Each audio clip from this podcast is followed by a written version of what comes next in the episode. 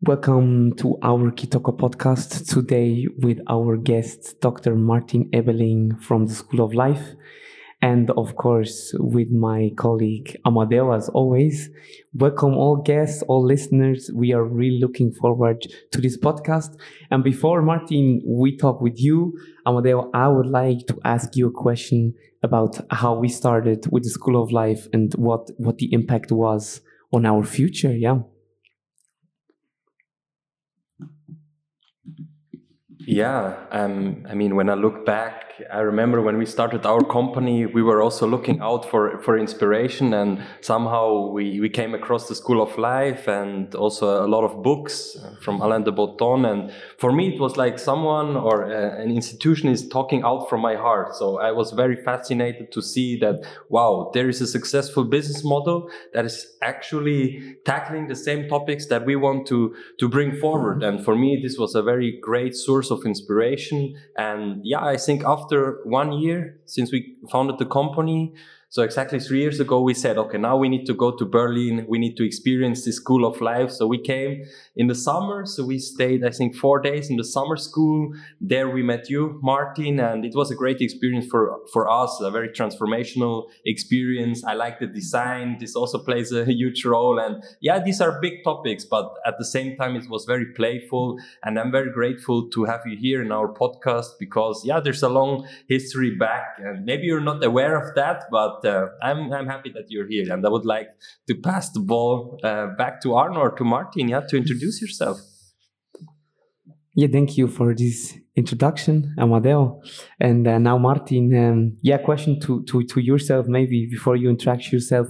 And sometimes I, uh, we do our work and sometimes it's missing to see the impact of our work. You know, people then they leave the workshop and they're kind of, hey, yeah, go to life and, and when I go when I get the feedback, sometimes it's really amazing to see, hey, these mm. people actually developed and they took my habits that I try to to to give them. They took the habits in in the daily life. And Martin, sometimes it's the same for you that you just yeah you do your workshop, but sometimes it's missed that that you have the feedback or that you see the impact. How do you feel about that? um, well, first let me let me let me thank you for having me on the podcast. Yeah, it's yeah, an yeah. absolute pleasure and honor. Um, and uh, it's it's beautiful to to hear your story and to see these rippling effects of you know the work that we do. Uh, as you said, often you know we might gather feedback right after the workshop, but it's even more beautiful to to meet people half a year later, a year later, maybe two years later, and just hear their stories of how their lives have changed. Um, so it's absolutely rewarding. The work is rewarding, and uh, this makes it even more so. Hmm. So today is the day that you have two two persons that you give your instant feedback how valuable your workshop were, but also to to to, to ask you like about your your personality, who are you maybe beside the work. It's always interesting for us to hear that. And and yeah, how everything started with the School of Life. Now you as a mm. as a lead of the of the business program of the School of Life. Mm -hmm. Yeah, sure. So one question that I that I really like, in addition to the question "Who are you?" is "Who are you becoming?" right. So the focus shifts towards um, transformation and uh, the potential that that we have that we are keen to develop. Um, so I can tell you a little bit about myself. Um, I'm a philosopher by training. Um, some years back, I even did a PhD in philosophy. And um, that is one thing that has certainly been a formative experience for me, studying philosophy in a way, um, learning how to think anew. And uh, these are super, super helpful skills that I take with me to just uh, not, you know, people have this idea about philosophy that it gives you these really interesting answers. and unfortunately, to the great questions in life. Unfortunately, it doesn't really, but it's really good at asking questions and it's really good at giving you conditionals, mm-hmm. right? So if you believe that, then you should probably also believe that other thing, right? So these these ty- types of conditionals and constructions that just illuminate the way we think about the world. That is one thing that is really dear to me and that I'm also passing on at the School of Life with a intro class uh, to philosophy that teaches these these thinking school uh, tools, and that I also bring in um, and talk about uh, in my workshops and keynotes uh, in the business world. So that is that is one thing. I'm also a someone who's really interested in in, in mindfulness and meditation and exploring um, consciousness more broadly. Uh, I think it's one of the most fascinating facts about our lives and, and the world that consciousness exists and the, that we have this really interesting thing, a conscious experience, right? So I'm looking at a screen right now. I see two people. I see different colors. I uh, have a sensation of, of my body at the same time. I hear my voice. So, you know, if we if we if we shift our perspective a little bit and um, find a way of of alienating ourselves from our everyday experience, it becomes really quite miraculous what we experience in every moment of this life. Um, so that is something that that I'm also really interested in. I'm I'm also a father. I have a son. Um, just yesterday we did a beautiful ritual for him to to welcome him into this world. Uh, he's already he's turning four in December, but uh, we we you know we didn't have a ritual in the beginning of his life, and now we invited uh, grandparents and friends and um, godparents um, to to join, and had a beautiful. Um, uh, ritual in, in, in, the park uh, to, to welcome him. So that that's a big part of my life.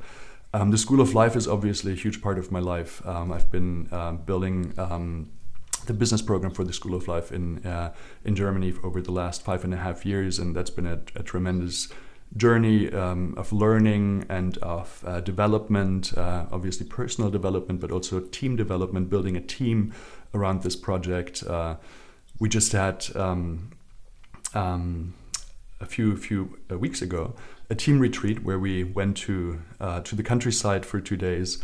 And um, one of our strategic uh, aims at the School of Life for, for this year is to work uh, without fear, right? So that that came up in our strategy process. What does that look like to work without fear?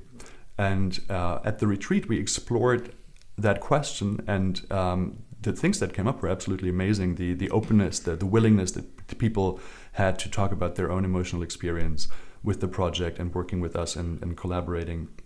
Um, that, that's so rewarding that you, you know, that when you really commit to a project, um, that you can have this kind of long-term impact by uh, giving, nudging the culture along, and and um, you know also of course at, at the same time being open for all the things that you receive from your team. Um, so that those are a few things. I have another project on my mind. So who am I becoming? that's that's the the second part of the question. Um, I'm currently uh, working on on a on a, on a project uh, in my mind. It's it's a book project. It might ho- hopefully also uh, generate a, a, blog and uh, maybe some some short documentaries. But the project is on the topic of co-flourishing. So, flourishing we know from uh, philosophy and also from positive psychology as one version of the good life. So, when you think about what is happiness, you can either think about happiness as um, uh, just just many pleasant experiences, yeah, right? Or you can think of happiness and the good life as a process of unfolding your innate potential, right? So that is flourishing. And the question is, how do we do that together? If we take seriously the idea that we are not these isolated containers, right, that house a consciousness and kind of isolated from, from everyone else and move through this world, but that we live in community with others and that the relationships that we have with the world and with each other are what makes us who we are then how can we think about this in terms of co-flourishing? That that's a term I, I invented, and I hope it, it catches on. Very nice introduction. I really like the, the aspect of who am I becoming. So it's a really like uh, unfolding your potential or towards the, the future. And what really triggered me was uh, the sentence you decided as a part of your strategy is like working without fear. And when I look at our experience in, in, in the in the business world out there that there is so much fear even to to show who we actually are. And maybe if you can also mention a bit your experience uh, how would you describe the, the working environment? And why is this so fundamental that people spend so much time at work but they have fear going to work or fear showing themselves um, towards the others? Mm, yeah thank you. I think it's a it's a complex question obviously. Um, we need to think where people are coming from. They come from an educational system that is built on comparisons, right? So you're better or worse than others. You're often your self-esteem hinges on the performance that you that you generate at, uh, in these educational systems. Um, and you know the reason why the School of Life exists is because we have, in an admirable way, uh, built systems that pass on knowledge from one generation to the next. Right? I mean, the wealth of human knowledge that is passed on from one generation to the next in this very structured way. It's really, really amazing that that this was achieved, right? Um, but it's a certain type of knowledge only. It is knowledge about how to uh, manipulate, in a way, the outside world, right? How to build roads, how to fly to the moon, how to cure diseases, how to build new amazing products and be creative in that way. Um, and the, the, the, another type of knowledge, another domain of knowledge, knowledge about who we are, what makes us happy, how to feel safe in the world, um, that is knowledge that we also have as humankind, but we are not passing it on in a structured way. Right? So that is why that is the, the original reason why the School of Life was founded to create an institution that collects this knowledge and delivers a, a, a low threshold um, to engage with these questions and in a playful and, and, and, fun but also effective manner as you know as detailed by your by your own introduction right? Um, how it how it touched you. So where are we coming from? We're coming from systems that don't um, teach us how to feel safe and how to be fear free um, and then we enter into systems that are often built on competition right? The business world um, primarily that's the dominant paradigm um, we're all of a sudden told, oh, we, we also need to collaborate and be good team players, even though we've never learned that, right, Be- before, before joining um, our first um, company. And um, so the, those, are, those are a few, few things. Um, and of course, um, uh, a topic that is, that is really important here is the topic of psychological safety. Right? We know from many studies, I mean, Google has uh, the, the most famous one, um, and they tracked teams over uh, a couple of years to, to find out what are the factors that differentiate high performance teams from teams that perform just on like average or uh, are low performing. And they found a couple of factors, but the most dominant one is psychological safety. If I feel psychologically safe in my team, I'm willing to ask questions when I don't understand something, uh, which means we as a team we're able to learn the organization is able to learn. Um, if I if I feel unsafe the orga organization remains stupid right? We or ignorant in a way. Um, I if I have an idea I I just spit it out right? I, I share my idea. And if it's a bad idea then after one minute of discussion that idea will go to the bin. And that's fine right? Nobody will think of me as incompetent. Um, and if I if I'm in a in an environment in a culture where where I feel unsafe and where we our primary objective is to impress others, right? To generate social recognition through through a certain type of of uh, performance, um, then I won't I won't share my idea if it's not thought through, right? I will I will go back to the drawing board. I will uh, do two weeks of research. I will come up with a really fancy power, PowerPoint presentation. I will give that presentation uh, at a very important meeting. And then, you know what? After two minutes of discussion, the, this fatal flaw in my idea is discovered, right? And then the idea goes to the bin. So the outcome is the same as in the psychologically safe world, but in the unsafe world, we have um, uh, the consequence that I spent a lot of energy a lot of my time researching and designing this PowerPoint presentation, um, and I incurred a reputational cost. Right, so I will not do this again. So, um, working without fear is uh, important uh, for performance, but for us, it's also important in another way. Um, and I think you maybe you can you can relate to that with your own project. Um, what does it mean for for us to be true to what we want to do in this world, to be true to our purpose, to be true to how do we want to change the way we work, right? How courageous can we be with our messaging? How courageous can we be with our offers that reflect not only what you know, we know what customers want from us, right? We know the things that work, we know the things that sell, but also that we truly believe are what give the right um, impulse, the right the, the, um, the right nudge to change the way we work together so that we all together live in a better world, right? Because we work together, because we develop the products that we truly need and the services that we truly need, and because the, the eight hours or more that we spend at work every day are not something that kind of take away from flourishing, right? Or that kind of put pause flourishing. We can flourish in the morning and then in the afternoon after work um, when we have some some interesting uh, pastime activity. But how can we see work and that all that time that we spend at work as what it what it truly is a, a field that has a huge potential for flourishing.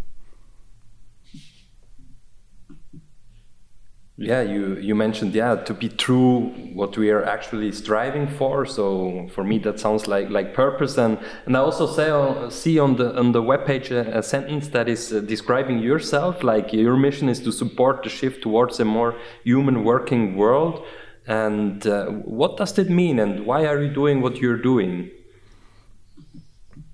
Right. Yeah. Thank you.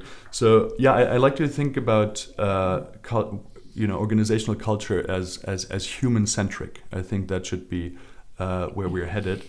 Um, and maybe after that, there's another there is another stage, or it, it shouldn't so it shouldn't exclude an ecocentric perspective. I think that is that is also important. We shouldn't. maybe it's not meant to to elevate uh, humans above everything else, but what is meant by human centric um, culture is that we realize two things. One, um, the question of the good life should also be present in the business world, right? How can we offer a good life to our employees? How can um, the economy that we build be of service to human flourishing, right? Um, so that's human centric in, in the first sense. And in the second sense, human centric means that um, that we realize that the most complex organism, the most complex thing in an organization, right, is not the strategy, it's not an algorithm, it's not um, uh, the OKR sheet. the most complex thing in, a, in an organization are human beings with these wonderful little things called brains. So, how can we take that seriously and realize that between the first sense of the meaning of human centric and the second sense of human centric, there is no gap. Right? We, if we if we take seriously the idea that we are humans with brains that rely on uh, feeling good and safe in order to learn, in order to be creative, in order to come up with all these solutions to the complex, complex challenges that we face nowadays, then we also build um, organizations that are more conducive to human flourishing both in their culture and in their outputs. Yes, uh, I also like the, the combination or the, the adding you were putting, like it's also output, so it's also of high interest for the company because I don't know if you remember how it was five and a half years ago when you started the whole business program, where the companies were at that time, and nowadays, uh, of course, there is a more awakening, and they see, okay, if we invest in our people, it's also good for our output, you know. And uh, maybe if you look back, like five and a half years ago, where was the working environments, and where are we now, and where is still a lot to do or to improve? Yeah. Mm. Yeah, that's a great that's a great question. I think um, the the shift that has occurred. Uh, mainly through COVID, is quite remarkable and is uh, is doing us a favor um, in in in the way that uh, mental well-being um, has been put on the agenda, and in the way that we realize that uh, performance and innovation and uh, um, all, all, the things that companies care about, you know, retention, talent, attractiveness, and, and all these things um, rely on a healthy uh, culture. And that, you know, going virtual through, as it happened through COVID, um, exposes the flaws in a culture more severely than ever before, right? So if I don't have a culture of true connectedness, and I go virtual, then you know people will very quickly disengage, right? If I have a culture of connectedness, I will still struggle. I will still need new tools and new ideas of how to keep the culture alive, but it will be so much easier for me, right? So the I think I think this this has been definitely the, the, the biggest shift in in an awareness in more and more organizations that yes, investing in things like authentic connection, um, investing in things like mental well-being, and all the you know I mean that that's these are just headlines. Uh, uh, terms that cover so much terrain. So if we if we unpack that, there is so much in there that, that we can do and that we need to do. Um, that has certainly been the biggest shift. Thanks, Martin. Really interesting. Also, that you see the change through the the five five and a half years, I think. Mm. And um, I also saw uh, really interesting statistics. Maybe, maybe uh, I don't maybe I can maybe I can give you an an, an example that that uh, gives a bit more flesh to the to the bones here. If you if you think of an organization in in an integral uh, from an integral viewpoint, you have on the one side you have processes and methods, you have structures, right? So the things that you can clearly observe in the outside world. Um, that are evident. And when you when you want to change something in an organization, oh, you, what do you change? You ch- you change the processes and you change the structures, right? That is change management. And um, when you, when we think about uh, what COVID has done, a lot of the things have changed on these two dimensions, right? Um, and we can frame the challenge that it has posed as a technical challenge. So, how do we keep working effectively in the operative space um, when we need to collaborate virtually, right? So we need uh, cloud-based software solutions. Um, we need uh, new work uh, experts that tell us how to how to do all this, right? We need to train people to use the tools right. So in, we need um, an investment of, of money and time to solve this challenge. But what has then very quickly become evident is that there is a part missing in how we look at organizations, and that is the mindset and the culture, right? So, what mindset do people have when they when they show up for work, and what is the culture that we create together? And if you have a culture, let me give you a, a, a concrete example. If you if you're in a culture where um, your expertise uh, secures a certain status in an organization, right? And you're then asked to switch to you know slack or teams or any other collaboration tool. And you know the new work expert tells you you know um, this is amazing because now we, we can create this transparency and just put all the information that you have in the chat and upload all the files so everyone can see them right? And you're sitting there and you're like wait a second. So far we've done this very differently right? We had this uh, very finely calibrated network of, of, of social exchange. And if I give information to someone, I receive something in return, and this secures my position in the game, right?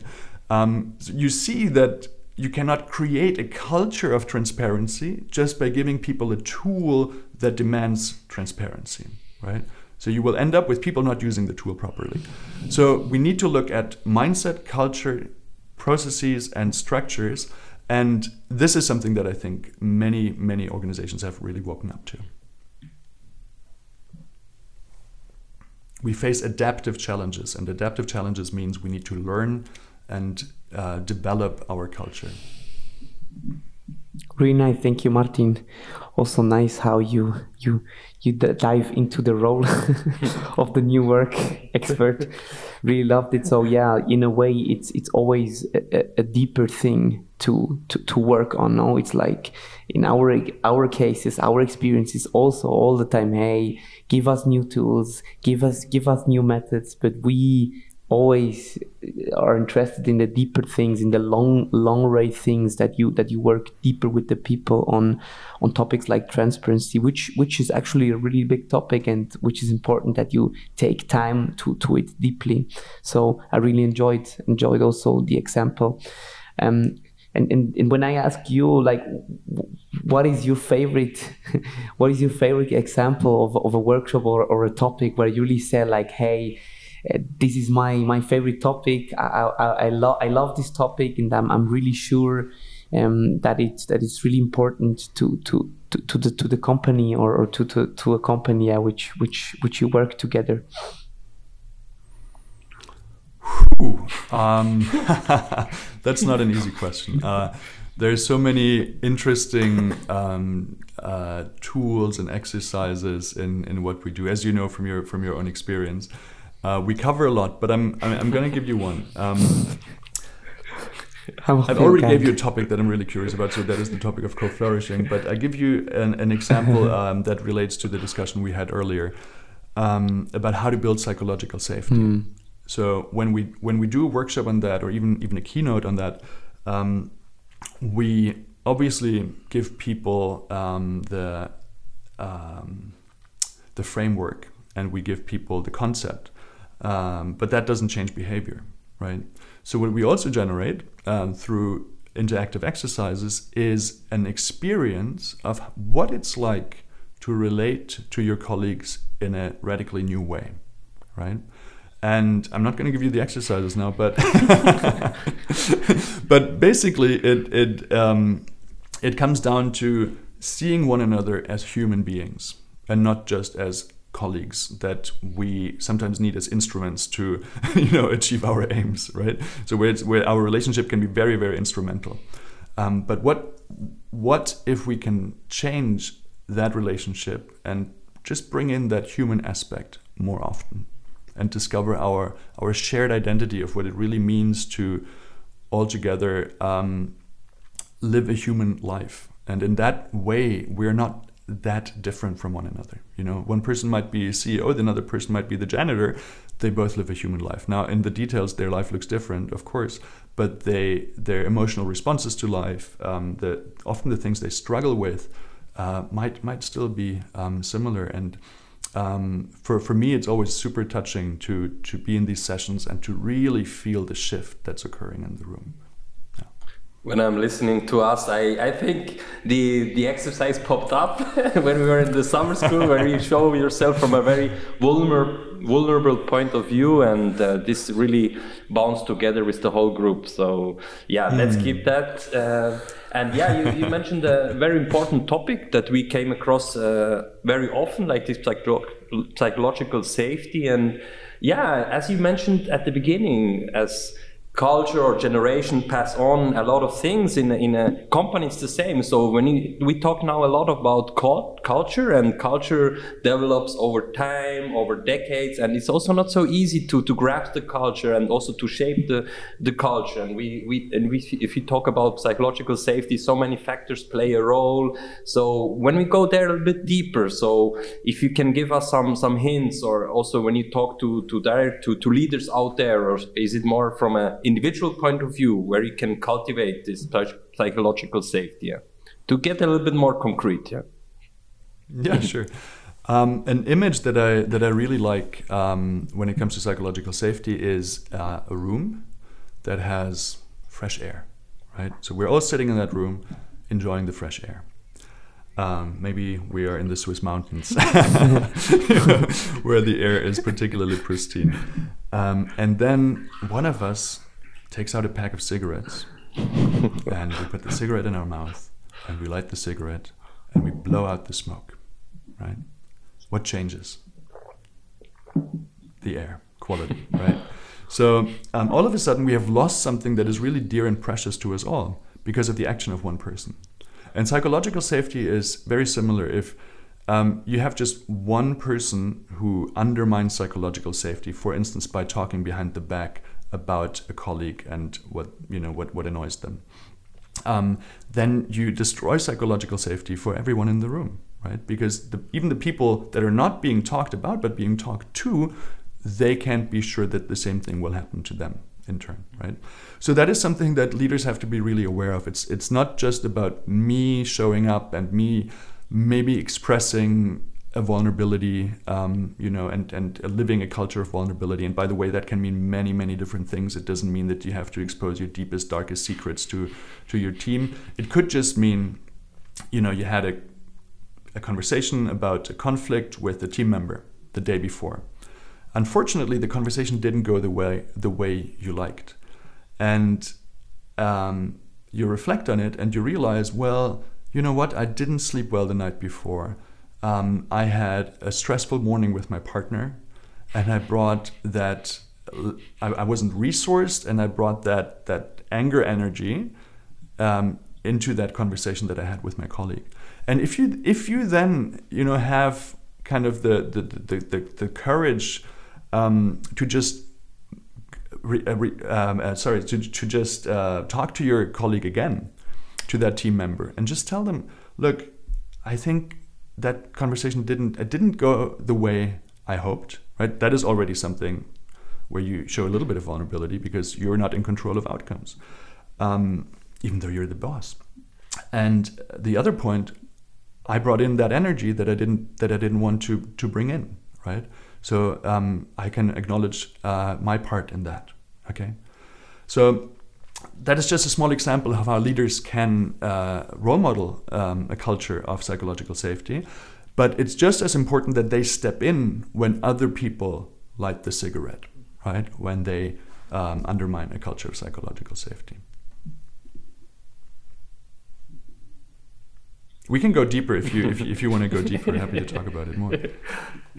No, no. For for me, I like the example, and uh, for me, yeah, as I'm not a smoker, I would be very angry to my colleagues. And yeah, when I listen to your example, uh, for me, it really stress out that you need this self awareness as a leader.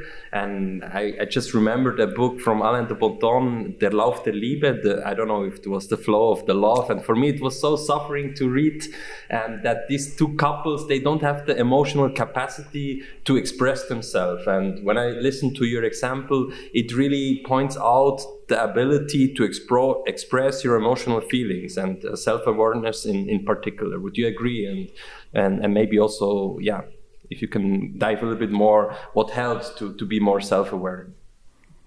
Mm, yeah, thank you. I, am that, that's a really uh, important connection that, that you name here between obviously our behavior and our self-awareness, mm. right? So we might we might think, um, oh, managers need to be trained primarily in communication skills, right? Mm. And that's a huge part of being a good uh, leader and manager is communication, right? But then, what do you communicate about? what do you actually say to people when you have these tools? Um, and what is an authentic expression of yourself in any moment, right? So self awareness is absolutely crucial.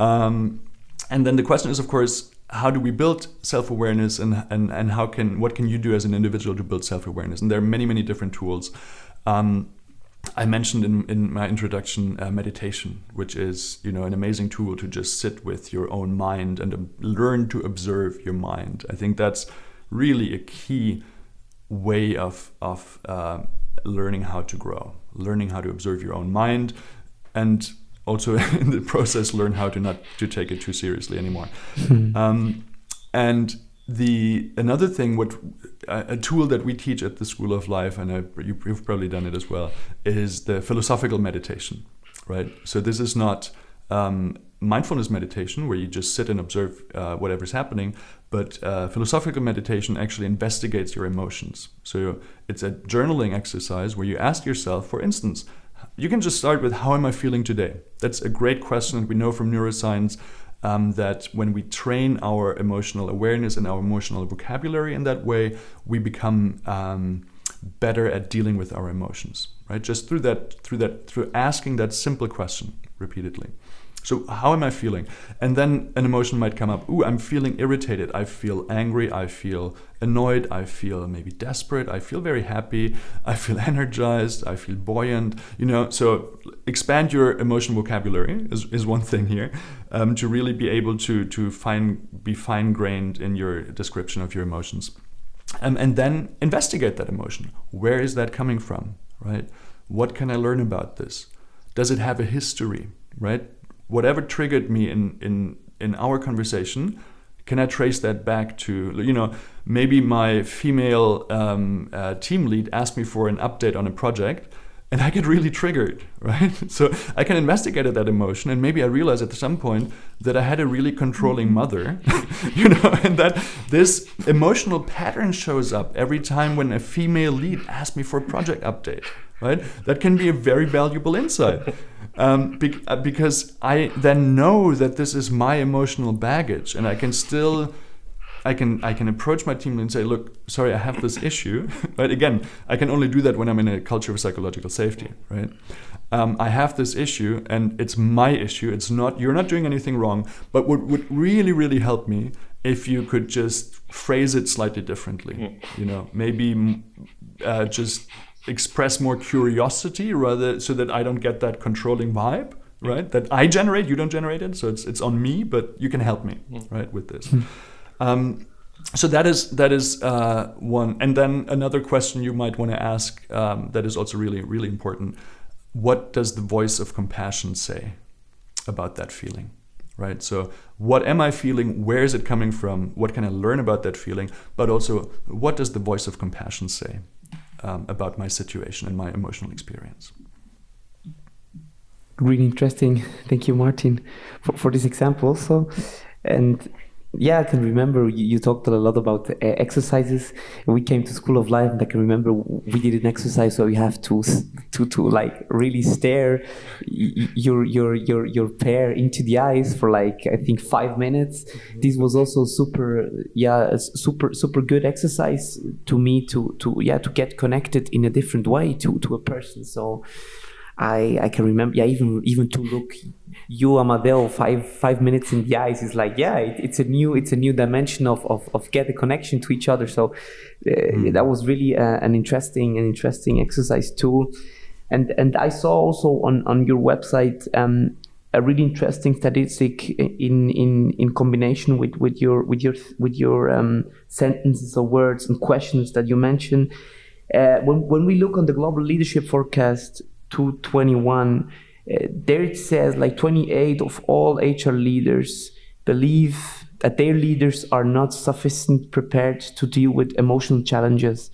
And and and yeah you mentioned it's important that you investigate your emotion um, that you have a, a, a really good self-awareness but but to all the leaders out there what is can you add some some really important emotional skills or or, or, or parts that you need to yeah to to to uh, to solve to solve challenges which are obviously coming uh, yeah when, when other people are smoking or no but you know how i mean yeah. What are what are emotional skills for for the new world of work yeah?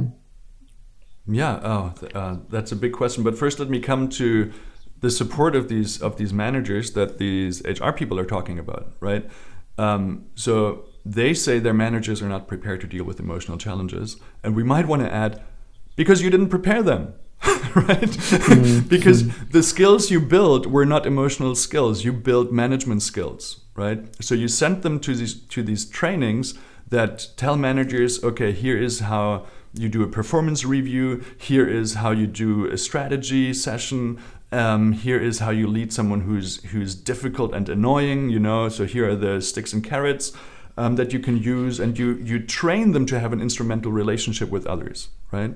And then there are these all of these emotional challenges that come up when you work with human beings, right? And then you ask yourself, oh, why are our managers not prepared? Because you told them that it's part of being a manager to be cold and distant, and that this is a way of building authority, right? So you hide behind um, your position. You have this name badge, it says, my name, I'm a manager, right? And it protects you from interaction, from authentic relationships, right? So we what we need to do at the at the core is to kind of get rid of that core belief that managers need to be distant and cold in order to have authority, right? Mm. So what is a new type of leadership where people follow because they believe you, right? Not because you make them. Uh, they follow because they feel you, not because you make them, right? They follow because they want to follow. Um, and uh, so, so we, we, we need to change the mindset before we build emotional skills and, and give them communication tools and all of that. we need to work uh, on on the mindset, and that has to that that work has to be done at every level, right? If we want to change a culture, we need to change the culture from the top down and from the bottom up, right? If um, the CEO and the senior executives uh, don't don't role model the culture that, that we need, then then no one will follow, right? Everybody will mm-hmm. will think of it as a scam.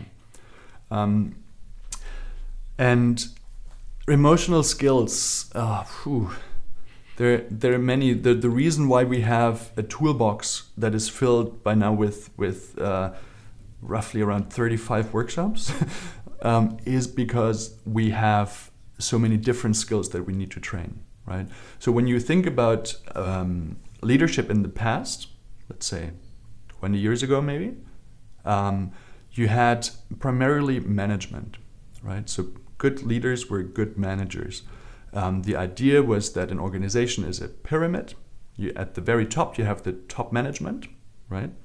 They have the the visions and the, the big strategy, and the rest of the pyramid is there to execute, right? And this has, of course, changed dramatically. Pyramids are good when you run a military, but even there, um, even in the military, people are moving away from, from too hierarchical structures to allow for more autonomous decision making in, in um, uh, teams. And uh, maybe in, in the Catholic Church, but we also see how that is going, so maybe not so well. And the um, so what we uh, so so so at at uh, you know the medium management and, and lower management levels, we we need people who can take on um, the role of, of leaders, who can have um, ideas and visions and uh, communicate uh, a purpose, right? So that is already one way in which um, leadership has become more complex. I'm not no longer only a manager, even though I still need to be a very good manager. So that is still needed. I don't want to say anything bad about management. Um, but we additionally we need leadership skills, persuasiveness, mm. um, uh, understanding the importance of purpose, being able to communicate purpose. Um, and understanding when I'm here to to when I'm when I'm here to inspire, when I'm here to develop a, a bigger strategy, when I need to do big picture thinking mm. and communication. Um, and then on the other side, we also have another element that is becoming increasingly important if we talk about uh, talent attraction and, and retention and all of that, is uh, coaching. So managers, leaders need to be they need to be kind of inspirational leaders. They need to be good managers. But increasingly they also need to have at least a basic understanding of coaching of the mindset that is involved in coaching others and of some basic tools how we can change a conversation from a management conversation. Here are the things i need you to do and i'm going to check on you if you've done them to a coaching situation. What is the growth that you want to see in yourself and how can we make that happen in our organization to the benefit of all parties involved right? That's a very different conversation. Um, so the, the we need we need skills emotional skills across the whole spectrum. From leadership to coaching and you know then there are some very base level skills uh, uh, such as self-awareness that we have talked about um, communication skills um, to build psychological safety and authentic connection also in a virtual setting. Um, and uh, um, and, and many others. but those are those are a few that I can name. Yeah, maybe for my part, uh, a last question. But before I address the question, somehow I, it became more clear for me when I look back and I discovered more about myself. I, I came aware, I became aware that I'm quite a sensitive person. So before my spec, uh, I'm a, I'm a, I'm a, I'm a, sorry, I'm going to interrupt you, and maybe you can cut it together. Um, because I want to say one thing. So that's the reason why when we design learning journeys uh, for, for leaders um, with the School of Life, we, we don't just talk about one emotional skill, but we address a broad range of emotional skills because the, the task of leadership is complex. It's, it's complex in its um, in all the dimensions of being human mm. and working with humans. And uh, that's, that's why we don't talk about one emotional skill, but we talk about a whole package. Okay. Okay, now I need to come back to what I, wanted to say, but it's a good addition that it's not about just one emotion. And as you said at the beginning, it's a very, we are the most complex system, so it's not just limited to one skill. But I became more aware uh, about myself and I noticed that I'm quite a sensitive person, that my, my mood is changing a lot of times when I'm aware of how I'm actually feeling. And then on the other side, it's uh, what are the expectations of, of the business environment that you're professional, that you can perform, and that I had this inner conflict. If I'm not in a good mood, then I need to protect in order to fulfill the uh, expectation of, of the labor market. And for me, somehow this became more clear that it's if I become more aware of myself, the environment also needs to change or this psychological safety in order to express my actual mood. Yeah. And this mm-hmm. was just for myself that I, through this discussion, I, I became more aware. And if I can uh, address my last question, would be very interesting to hear from you. You mentioned at the beginning that yeah, you you try to install a ritual with your son, and if you look at the business world, how rituals can actually um, benefit a better culture or a better collaboration. Yeah, what is an actual ritual that you have within the school of life or that you elaborate with companies that actually can help a better um, culture of connectiveness and also collaboration? Mm, oh, that's a beautiful question. Um, just latching onto someone that you something that you said before you know once you start building self-awareness um, you at some point you know the culture needs to change or you change you know you you leave that culture right because you realize that it's like what are we doing what what game are we playing what's who why are you all acting like you're on stage and you know you have to hide parts of yourself so you know, so once once we build um, self awareness, I think everything that we a lot of the things that we see in in in, in traditional um, businesses just seem to be really weird, right? And there is another way, right? That's that's the beautiful thing. There is another way. Um, and now to your question, I'm so the, the, the project of co-flourishing that I'm pursuing at the moment is actually to visit different projects, organizations, um, projects from different areas of life, and to see what are the techniques that they are using to co-flourish in a community. So I just spent two weeks at at Plum Village, uh, a Buddhist uh, monastery in, in France that was founded by Thich Nhat Hanh, um, and explored their co-flourishing practices. Um, but I'm going to share a very basic one if you ask about a ritual. I think the most important ritual for us as humanity and also in organizations is to sit in a circle and talk about our emotions. So just make space for that. How are you? What's on your mind? Right? If we can make that a habit, our lives will be in, in different areas of life, in our families, in schools, at work, we will live in a much, much happier world. Wow, so really basic and yeah, easy also to implement way to to talk about emotions. Really valuable. Um, and Amadeo, I think your last question was was was quite inspiring also for me. Uh, Martin. Yeah. Arno, Arno let, let me say one thing that, that always comes up. no problem, yeah. Keep, no, I'm not going to let yeah. you finish. One thing that always comes up is like, you know, some people aren't, don't feel comfortable um, talking about their emotions, right?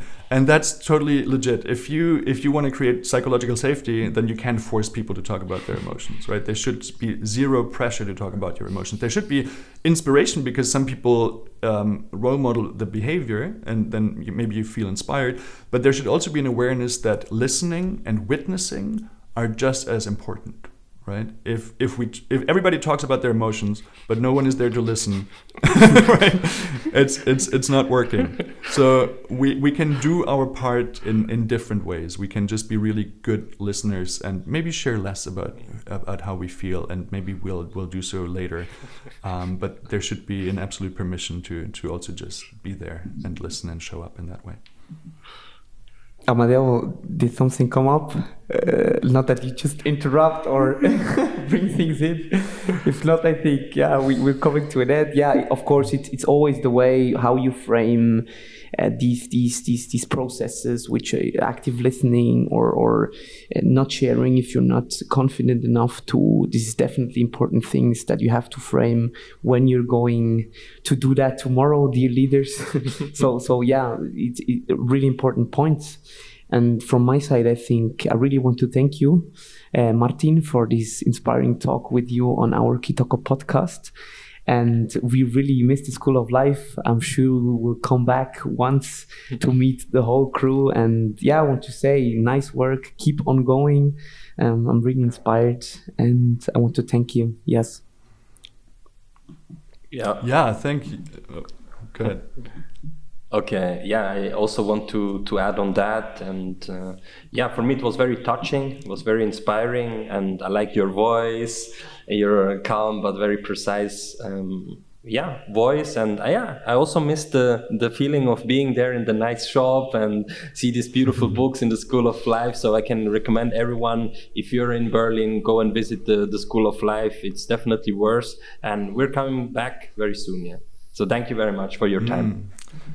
Okay, thank thank you guys. It's uh, it was an absolute uh, pleasure. I had so much fun with you, and um, yeah, it's it's it's really beautiful to see you guys flourish. You know, to see how you're living your life and how you're pursuing your passion. Um, and uh, yeah, please, when you're in Berlin, let me let us know and and come by uh, for for coffee. Yeah. Thank you, Martin, and you guys out there. Have a nice day.